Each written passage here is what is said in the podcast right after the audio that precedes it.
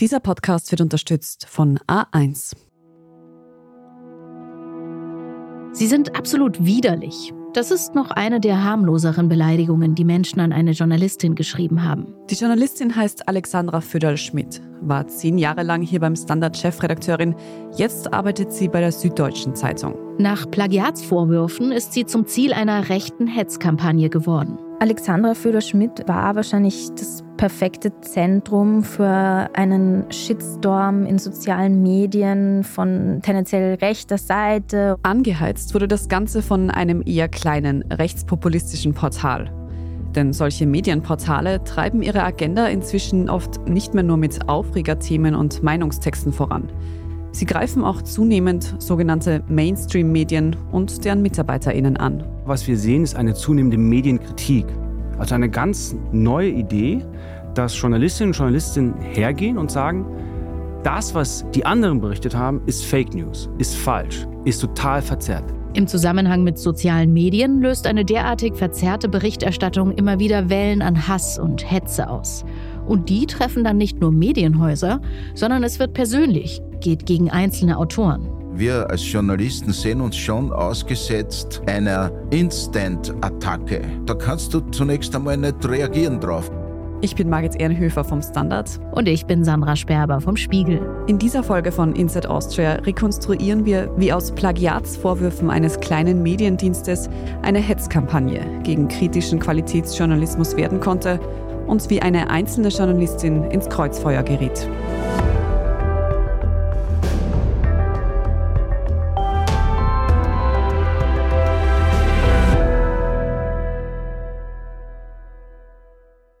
Ein Hinweis, bevor wir starten. In dieser Folge geht es um Hass im Netz und um Suizid. Das sind sensible Themen. In den Shownotes zu diesem Podcast sind unkomplizierte und anonyme Hilfsangebote verlinkt. Es gibt Nachrichten, die selbst abgebrühte Journalistinnen und ganze Redaktionen aus der Fassung bringen.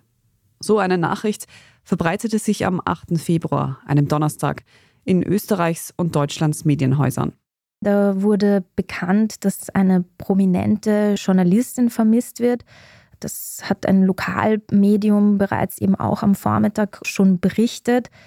Es war da auch relativ schnell klar, dass es sich um Alexandra Föderschmidt handeln muss. Sie hören hier Katharina Mittelstedt, leitende Redakteurin Innenpolitik beim Standard. Und das ist Alexandra Föderschmidt. Ich war die erste Frau in Österreich in der Chefredaktion ich war lange Zeit auch die Einzige. Sie ist eine der prominentesten Journalistinnen Österreichs. Sie war jahrelang Chefredakteurin des Standard und seit 2017 arbeitet sie für die Süddeutsche Zeitung. Da war sie zuletzt Vize-Chefredakteurin. In Österreich ist sie auch bis heute immer wieder im Fernsehen in verschiedenen Sendungsformaten zu sehen und analysiert die aktuelle politische Lage auch in Österreich. Und Alexandra Föderl-Schmidt ist nicht nur aus politischen Talkshows bekannt. Im Standard galt sie immer als Vielschreiberin. Also ich kann mich noch selbst daran erinnern, sie hat eigentlich wöchentlich Leitartikel fürs Wochenende verfasst. Sie hat auch immer, wenn sie irgendwo bei Veranstaltungen war oder zum Beispiel in Davos, selbst groß berichtet, sehr viel geschrieben, gerne geschrieben.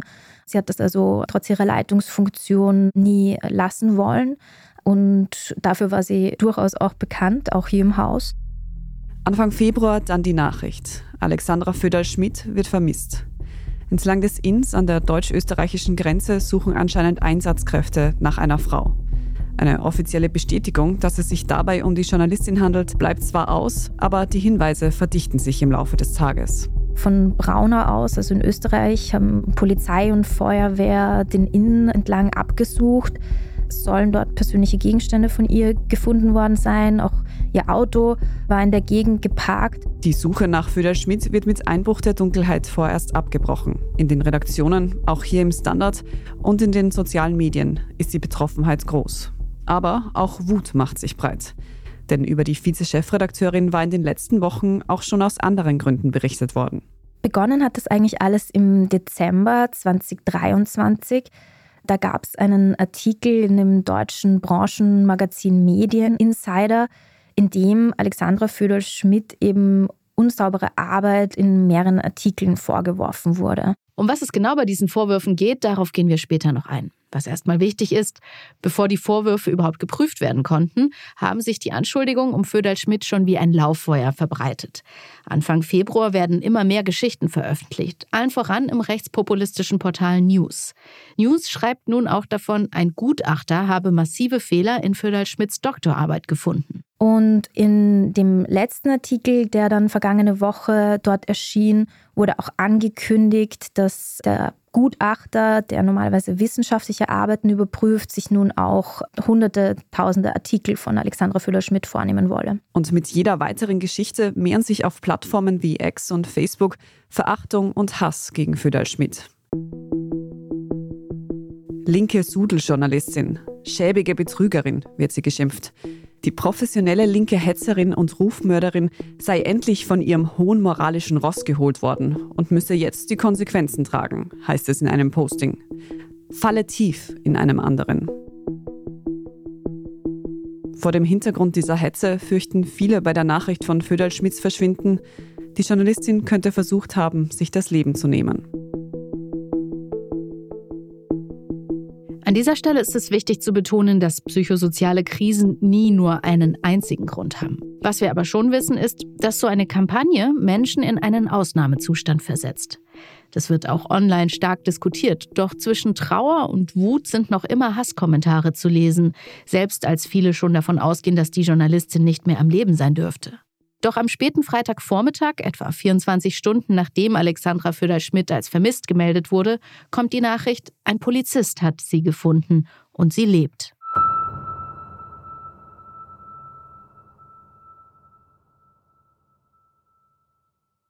Alexandra Föder-Schmidt war offensichtlich stark unterkühlt und wurde sofort ins Krankenhaus gebracht. Sie ist aber offensichtlich außer Lebensgefahr. Alexandra Föder-Schmidt lebt. In den sozialen Medien folgt auf diese Meldung ein Flower Rain.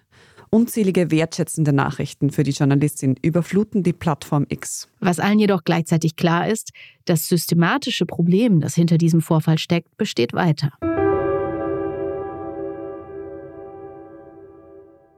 KollegInnen beschreiben Alexandra Föderl-Schmidt als kritische, unbequeme Journalistin. In rechtspopulistischen Kreisen werden solche Personen und Zeitungen wie die Süddeutsche oder auch der Standard und der Spiegel oft politisiert und als links geframed. Alexandra Föder-Schmidt ist oder war wahrscheinlich das perfekte Zentrum für einen Shitstorm in sozialen Medien von tendenziell rechter Seite und auch für jene, die etablierten Medien sowieso schon nicht mehr vertrauen oder ganz im Gegenteil das Gefühl entwickelt haben, dass äh, dort ja vor allem Fake News verbreitet werden. Es war kurz vor Weihnachten, der 18. Dezember, als der Fall Föderl Schmidt in einem Artikel auf der deutschen Website Medieninsider ins Rollen kam. Der Titel Schreibt die Vizechefin der Süddeutschen ohne Kennzeichnung ab? Der Vorwurf, Alexandra Föderl-Schmidt soll einige Textpassagen in ihren Artikeln von anderen Portalen übernommen haben. Es geht um einzelne Sätze, die sie fast wortgleich von anderen Medien kopiert hat. Und Medieninsider zeigt einen kurzen Erklärtext über einen jüdischen Feiertag, den die Journalistin offenbar weitgehend von der Webseite des Jüdischen Museums in Berlin abgeschrieben hat. Dieses Vorgehen bedauert Fidel Schmidt kurz darauf und sagt, sie habe möglicherweise aus einer Quelle zu viel wörtlich übernommen. Also dieser Skandal war am Anfang in erster Linie ein sehr brancheninterner kleiner Skandal. Das ist unser Kollege Anton Reiner, der für den Spiegel in den vergangenen Jahren über diverse kleine und große Medienskandale geschrieben hat. Er hat sich auch mit den Plagiatsvorwürfen gegen Alexandra Föderl-Schmidt beschäftigt. Also die Passagen waren aus meiner Sicht relativ, muss man sagen, zu anderen Plagiatskandalen harmlos. Wir sprechen da nicht von riesigen Autorenstücken, die geplündert wurden oder sowas. Wir reden in erster Linie von Agenturmaterial. Von daher kann man darüber streiten, ob das wirklich sehr, sehr schlimme Übernahmen sind. Es ist formal nicht korrekt und es entspricht nicht den Standards, die eine ordentliche Redaktion hat. Aber es ist bestimmt auch nichts, worüber man seinen Job verliert. Doch schon kurz nach dem ersten Bericht über die fragwürdigen Textpassagen springt ein Mann auf das Thema auf, der darin wohl eine Chance wittert. Julian Reichelt. Der ehemalige Chefredakteur der Bild-Zeitung schreibt auf der Plattform X, die stellvertretende Chefredakteurin der Süddeutschen Zeitung soll in ihren Texten massiv abgeschrieben haben. Und das, nachdem die SZ Politikern ständig Plagiate vorwirft. Dieser letzte Satz klingt triumphierend. Aus Reichels Sicht ist es eine Blamage für diejenigen, die er Linksmedien nennt. Julian Reichelt weiß offenbar sofort, das könnte in seiner Bubble ein großes Thema werden. Sein Tweet ist sowas wie der Startschuss zu einer Kampagne. Julian Reichelt ist oder war, muss man sagen, einer der bekanntesten Journalisten Deutschlands. Und das wurde er dadurch, dass er über einige Jahre die Bild-Zeitung geführt hat. Die Bild-Zeitung immerhin eines der größten Boulevardmedien ganz Europas. Die hat ihm schon eine gewisse Publizität, eine gewisse Berühmtheit eingebracht. Reichelt erntet mit seinem ersten Tweet über Föderl Schmid fast 1500 Likes und mehr als 4800 Retweets. Er verlinkt darin auf einen Artikel von News.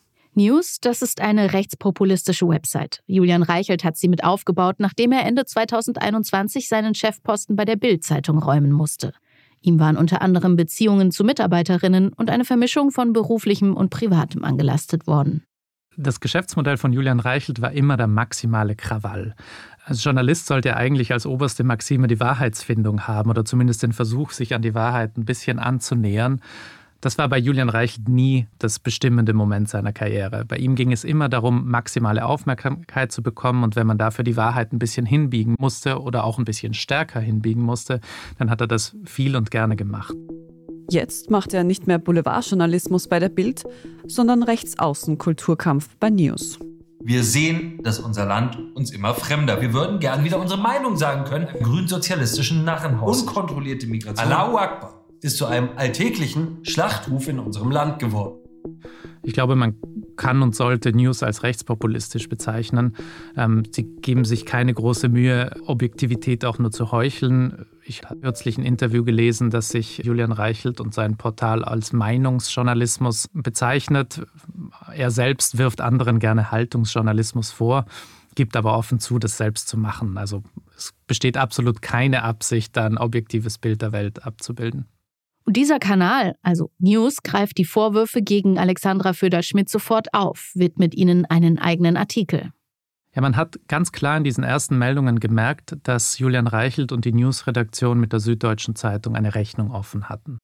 Schon der Einleitungssatz von News liefert einen Hinweis, warum die möglichen Fehler einer SZ-Journalistin auf der rechtspopulistischen Plattform gelandet sind. Da heißt es, Bizarr. Nur wenige Tage nachdem in der Süddeutschen Zeitung SZ Plagiatsvorwürfe gegenüber der AfD-Parteivorsitzenden Alice Weidel laut geworden sind, sieht sich das Blatt aus München selbst solchen Anschuldigungen ausgesetzt. Das klingt ein wenig nach einer Revanche für die Berichterstattung über ein angebliches Plagiat der AfD-Chefin.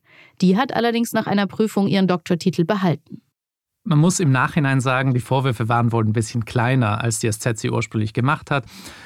Aus diesem Grund muss man aber auch sagen, hatte Julian Reichelt ein Interesse daran, daraus was zu machen. Als rechtspopulistisches Medium, das sich mit rechten Positionen, mit rechten Vertretern zumindest sehr, sehr auf einer freundlichen Ebene befindet, dachte man, man hätte jetzt die SZ genau bei dem erwischt, was die anderen, in dem Fall Alice Weidel, vorwirft. Und deswegen hat man das natürlich groß ausgeschlachtet.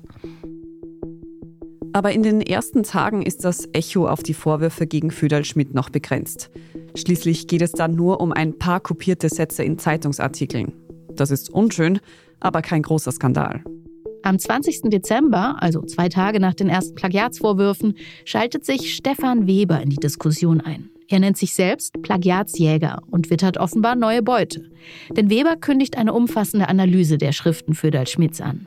Stefan Weber ist ein früheres Mitglied des akademischen Kreises, der jetzt Privatdozent ist, der, soweit ich weiß, keine offizielle Universitätsfunktion hat und der es sich schon seit vielen Jahren zu seinem Hobby und zum Teil auch zu seinem Geschäftsmodell gemacht hat, Plagiate zu überprüfen. Also Plagiate im Journalismus, aber hauptsächlich Plagiate im akademischen Bereich. Unser Kollege Hans Rauscher vom Standard ist Kenner der österreichischen Medienlandschaft. Er verfolgt Webers Plagiatsforschungen schon seit Jahren mit. Bekannt geworden ist Weber vor gut 15 Jahren mit Plagiatsvorwürfen gegen den ehemaligen österreichischen Wissenschaftsminister Johannes Hahn. Seitdem hat er immer wieder wissenschaftliche Arbeiten und Texte von Politikern ins Visier genommen.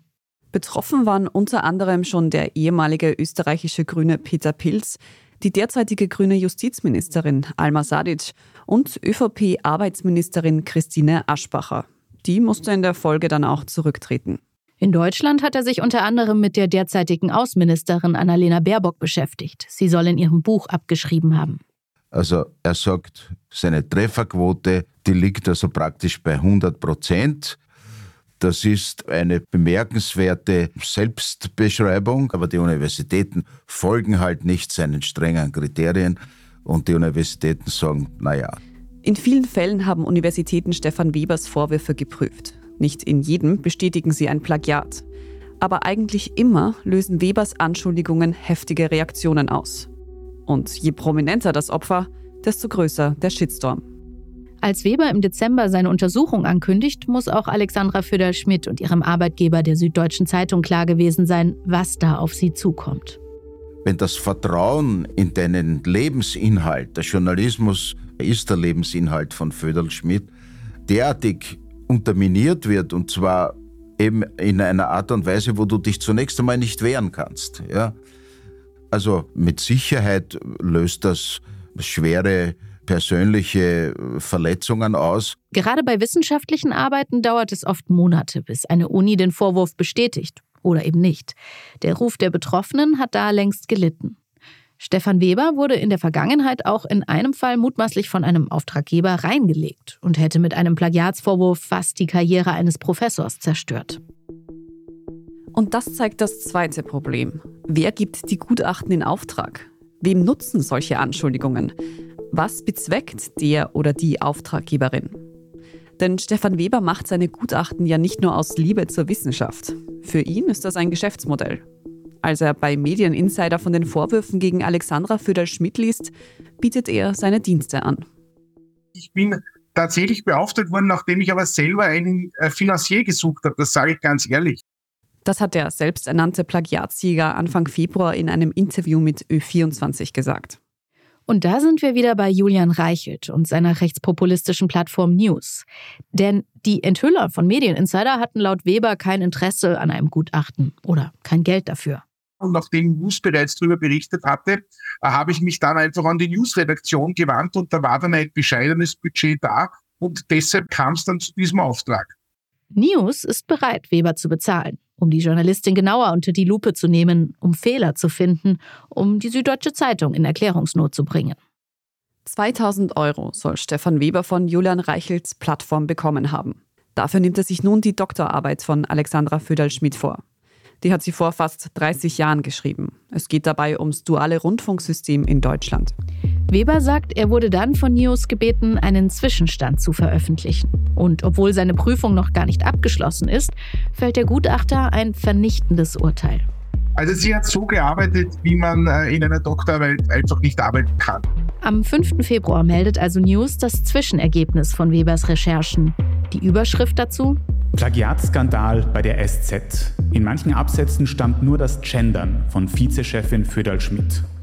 News hat aus einer kleinen Geschichte, das muss man sagen, eine riesengroße Geschichte gemacht und es wirkte zuerst, als hätte man da wirklich exklusive Zugänge. News hat behauptet, ihnen liegen exklusive Informationen vor, ein Gutachten von einem renommierten Plagiatsjäger und dieses Gutachten würde angeblich an ganz, ganz vielen Stellen zeigen, dass sie in ihrer Dissertation abgeschrieben hätte. Was News dabei verschweigt, das Krawallportal hat das Gutachten selbst in Auftrag gegeben und dafür bezahlt. Es geht nicht darum, irgendwelche Sachen aufzudecken um des Aufdeckens willen, sondern es geht darum, Dinge zu berichten, um eine ganz klare Hegemonie zu erreichen, um einen Kulturkampf in die rechte Richtung voranzutragen. Und in diesem Kulturkampf sieht News, sieht Reichelt die SZ als natürlichen Feind. In einer YouTube-Show feiert News die Folgen der Veröffentlichungen. Nach einer Anfrage von News zieht sich die Vizechefredakteurin der SZ aus dem Tagesgeschäft zurück. Gleich mehr dazu. Die Süddeutsche Zeitung kündigt auch eine Kommission an, die die Vorwürfe untersuchen soll. Außerdem hat Alexandra Föderl-Schmidt die Universität Salzburg selbst gebeten, ihre Dissertation zu prüfen. Fünf Artikel in zwei Tagen veröffentlicht News daraufhin über die Causa Föderl-Schmidt. Der Kronzeuge Stefan Weber. Das ist moralisch total verwerflich. So etwas macht man nicht in der Wissenschaft. Das ist einfach nur peinlich. Es gab auf jeden Fall eine klare Kampagne, die ein Ziel hatte und das Ziel war, diese Person abzuschießen, im Sinne von, sie sollte ihren Job verlieren. Wie viel an den Vorwürfen tatsächlich dran ist, das muss man vielleicht auch sagen, ist zu dem jetzigen Zeitpunkt noch nicht so wirklich klar.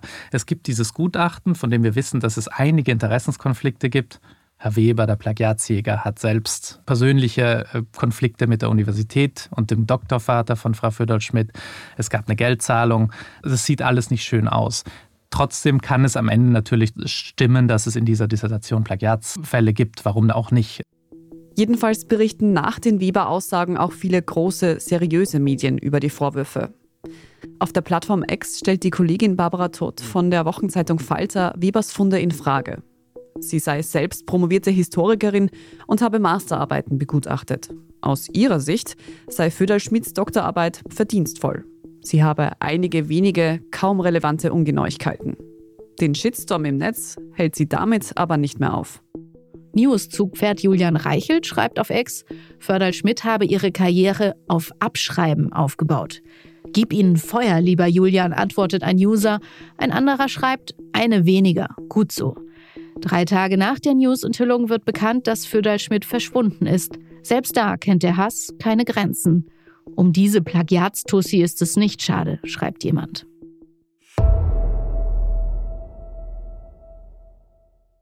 Hey, cooles T-Shirt. Was hat es gekostet? Naja, alles in allem 15.000 Euro. Was?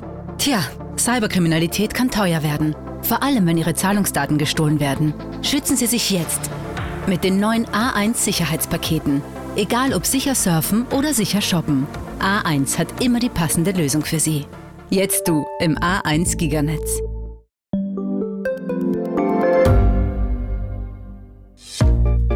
Was unternimmt Österreich eigentlich gegen den Klimawandel? Wie viel betrogen und bestochen wird im Profisport? Und wieso verdienen Frauen immer noch weniger Geld als Männer? Ich bin Margit Ehrenhöfer. Ich bin Tobias Holub. Wir stellen die brennenden Fragen unserer Zeit. Und die Standardredaktion liefert Antworten. In Thema des Tages von Montag bis Freitag um 17 Uhr, überall, wo es Podcasts gibt. Solche Hetzjagden treffen einzelne Personen mit voller Wucht. An die Konsequenzen denken die meisten UserInnen, die solche Hasskommentare abschicken, vermutlich erst gar nicht. Dass es diese kampagnenartige Verfolgung überhaupt gibt, ist eine relativ neue Entwicklung. Sie hängt stark damit zusammen, wie Informationen in unserer Gesellschaft gesammelt und Meinungen gebildet werden. Ganz allgemein sehen wir, dass es in den letzten Jahren zu einer Medienentfremdung gekommen ist. Das bedeutet, dass es einen stärker wachsenden Anteil der Bevölkerung gibt, der sich nicht durch die gängigen Massenmedien repräsentiert sieht. Und das führt zu einem Vertrauensverlust. Das ist Jörg Mattes. Er ist Kommunikationswissenschaftler an der Universität Wien. Er meint, die Basis für diese aufgeheizte Stimmung im Netz und das Misstrauen in traditionelle Medien liegt an einer zunehmenden Polarisierung. Das bedeutet, dass wir uns gefühlt in einem Dauerkrisenmodus befinden. Damit ist gemeint die Klimakrise, die Flüchtlingskrise, die Corona-Krise und jetzt eben auch der Krieg in der Ukraine und viele andere Themen auch. Und in dieser Daueraufregung gewinnen oftmals die Emotionen die Überhand. Und eine ganz wichtige Emotion dabei ist natürlich Hass oder negative Emotionen. Aber nicht nur die Polarisierung ist ein Problem, auch Pauschalisierung. Dinge werden zunehmend vereinfacht. Es gibt nur Schwarz oder Weiß. Der Spielraum für Diskussion wird dabei immer kleiner. Und wer glaubt, selbst im Besitz der Wahrheit zu sein, zweifelt andere Perspektiven automatisch an. Rationale Argumente und differenzierte Betrachtungsweisen haben hier gar keine Chance mehr. Man muss auch sagen, dass natürlich wir wissen, dass ein Großteil der Journalistinnen und Journalisten, wenn man sich Umfragen anschaut, politisch eher Mitte, links sich selbst positioniert. Und die Kritik die an den Inhalten herrscht, natürlich auch vor diesem Hintergrund zu verstehen ist. Das bedeutet einerseits, traditionelle Medienangebote erreichen eine gewisse Zielgruppe gar nicht mehr und es gibt das Bedürfnis nach Alternativen. Andererseits werden Journalistinnen selbst politisiert und in eine Ecke von links oder rechts gestellt. Das führt zu der paradoxen Situation, dass ein vollkommen neutraler Bericht von beiden Seiten des politischen Spektrums als verzerrt wahrgenommen wird. Statt auf bestehende Massenmedien greift ein Teil der Bevölkerung daher zunehmend auf alternative Medien zurück. Meist sind das Online-Plattformen, die sich gerne als die Kenner der tatsächlichen Wahrheit verkaufen. Die Berichterstattung ist im Boulevard mit Hang zum Rechtspopulismus angesiedelt. Aber diesen alternativen Medien geht es nicht nur darum, das Weltgeschehen zu dokumentieren. Was wir sehen, ist eine zunehmende Medienkritik. Also eine ganz neue Idee, dass Journalistinnen und Journalisten hergehen und sagen, das, was die anderen berichtet haben, ist Fake News, ist falsch, ist total verzerrt. Seht ihr, schaut her, wie ihr hinters Licht geführt werdet. Also diese Narration ist neu, die ist erst in den letzten Jahren mit dem Dauerkrisenmodus aufgekommen und das sehen wir zunehmend, auch bei News.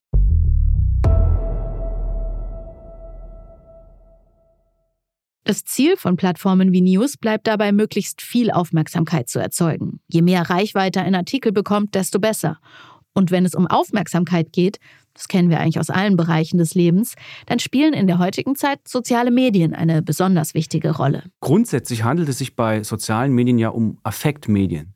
Das heißt, wir agieren impulsiv aus dem Bauch heraus, ungefiltert. Und das hat auch damit zu tun, dass wir uns der Konsequenz unserer Aussagen auf das Gegenüber oftmals nicht bewusst sind, weil wir das Gegenüber ja nicht sehen. Die Anonymität im Netz fördert jegliche Enthemmung. Wer im Internet andere Menschen kritisiert, beleidigt oder beschimpft, muss sich nie direkt mit den Betroffenen auseinandersetzen. Stattdessen erfahren viele sogar Bestätigung. Oftmals ist es nur eine geringe Minderheit, eine kleine Minderheit in der Gesellschaft, die tatsächlich den Hass im Netz äußert. Die große Mehrheit der Bürgerinnen und Bürger machen es nicht. Es ist eine kleine Gruppe, die das macht. Aber diese kleine Gruppe fühlt sich in der Mehrheit. Dazu kommt aber auch noch eine Normalisierung des Hasses, dass ich also das Gefühl bekomme, naja, das ist ja nichts Schlimmes, was ich hier tue. Das sind ja ganz normale kritische Äußerungen, die ich hier tätige. Anonymität, Enthemmung, das Gefühl, in der Mehrheit zu sein. Das ist eine gefährliche Grundstimmung, die schnell in einer Welle aus Hasskommentaren münden kann. Es braucht dann gar keinen Aufruf oder keine explizite Handlungsanweisung mehr. Das ist gar nicht notwendig. Da die emotionale Aufladung schon da ist, ist das fast kurz vorm Überlaufen und es braucht dann nur diesen Tipping Point und schon kommt der Schwall des Hasses. Und als ein solcher Tipping Point eignen sich besonders Beiträge, die bewusst pauschalisieren oder Personen, die polarisieren. Egal, ob es das Thema Impfen in der Corona-Pandemie war oder das Dauerthema Gendern oder ob es um Migration geht oder eben die Art der Berichterstattung in den sogenannten Mainstream-Medien. Ist ein Reizthema erstmal in der richtigen Bubble angelangt, ist die Welle an Reaktionen kaum noch aufzuhalten. Die Algorithmen von sozialen Netzwerken tragen dann noch ihren eigenen Teil bei und spülen Inhalte, auf die User tendenziell reagieren werden, vermehrt in deren Timeline. Und das ist ja das Interessante, dass er eigentlich der Hass, der sich gegen eine Person äußert, gar nicht notwendigerweise nur mit der Person zu tun hat, sondern es geht darum, dass die Person einem Spektrum zugeordnet wird. Es könnte auch jede andere Person sein. Es wäre vollkommen wurscht. Hauptsache, die Zuordnung zu dem Spektrum ist da und das führt dann zu diesen hassvollen Reaktionen. Es geht dann also gar nicht darum, wer genau kritisiert wird, sondern welche Eigenschaften eine Person hat oder für was sie als Stellvertreter benutzt wird. Das kann eine politische Gruppe sein, das kann ethnische Zugehörigkeit sein oder ganz einfach Geschlecht. Frauen werden zum Beispiel viel häufiger Opfer von Hasspostings. Das hat erst im November eine Studie der Europäischen Union bestätigt dass dann eine Frau wie Alexandra Füderl-Schmidt, die regelmäßig in der Öffentlichkeit auftritt und das politische Geschehen kommentiert, als Symbol für vermeintlich linken Systemjournalismus angeprangert und verfolgt wird, das ist eigentlich schon fast nachvollziehbar.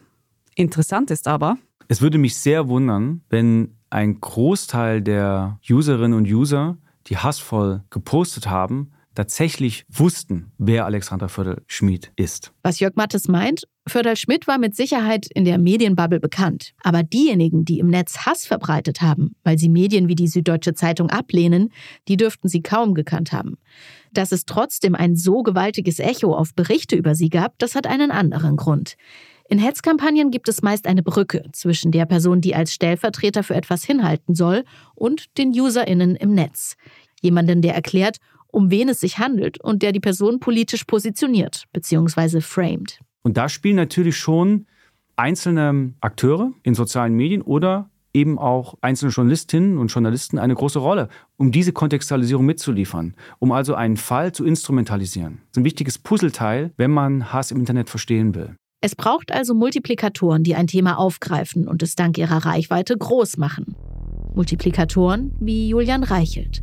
Sein Tweet war ja sowas wie der Startschuss für die Kampagne gegen Föderl Schmidt. Dass eine solche Instrumentalisierung mit Hasskommentaren Hand in Hand geht, das dürfte auch ihm bewusst gewesen sein.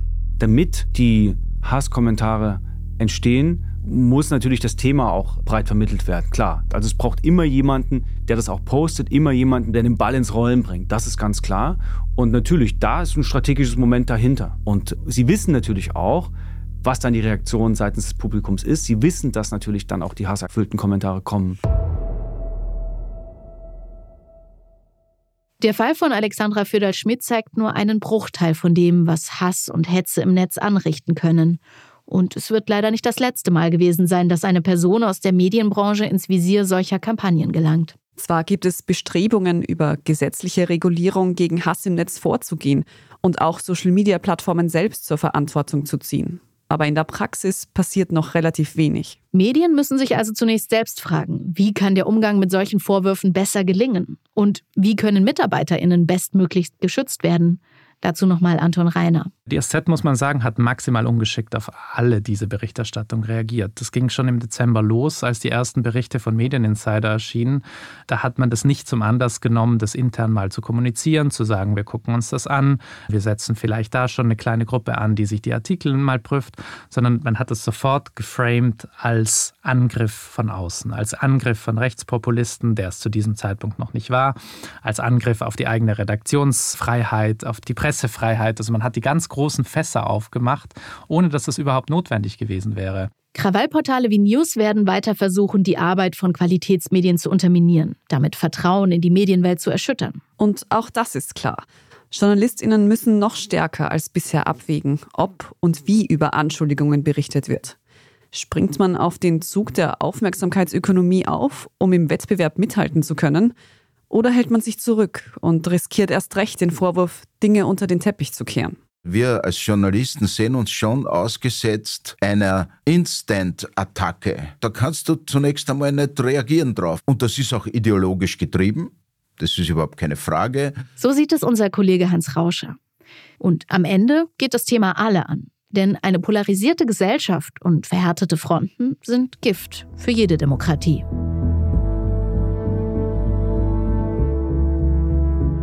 Inside Austria hören Sie auf allen gängigen Podcast-Plattformen, auf der Standard.at und auf spiegel.de. Wenn Ihnen unser Podcast gefällt, dann folgen Sie uns und lassen Sie uns gerne ein paar Sterne da. Kritik, Feedback oder Vorschläge zum Podcast wie immer gerne an insideaustria.spiegel.de oder an podcast.derstandard.at. Unsere journalistische Arbeit können Sie am besten mit einem Abo unterstützen. Alle Infos zu einem Standard-Abo finden Sie auf abo.derstandard.at. Und unsere Hörerinnen und Hörer können mit dem Rabattcode Standard zwölf Wochen lang das Angebot von Spiegel Plus für nur 2,49 Euro pro Woche testen. Alle Infos dazu finden Sie auf spiegel.de slash der Standard. Alle Links und Infos stehen wie immer auch in den Shownotes zu dieser Folge. Danke fürs Zuhören und danke allen, die auch hinter den Kulissen an diesem Podcast mitwirken. Das waren diesmal vor allem Jasmin Yüksel, Scholt Wilhelm, Antonia Raut und Christoph Neuwirth. Ich bin Sandra Sperber. Ich bin Margit Ehrenhöfer. Wir sagen Tschüss und Baba.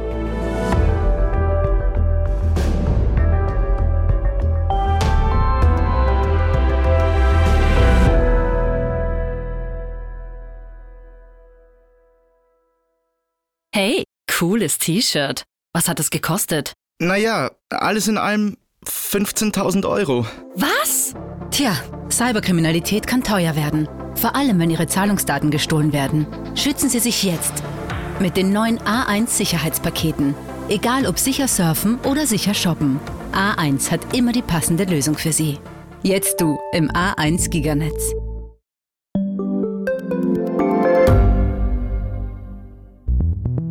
Wie können wir die Erderhitzung stoppen? Wie verändert künstliche Intelligenz unser Leben? Und wann wird nachhaltiges Reisen endlich einfacher? Um diese und viele weitere Themen geht es im Podcast Edition Zukunft und Edition Zukunft Klimafragen. Ich bin Alicia Prager. Und ich bin Julia Beirer. Wir sprechen über Lösungen für das Leben und die Welt von morgen. Jeden Freitag gibt es eine neue Folge, überall, wo es Podcasts gibt.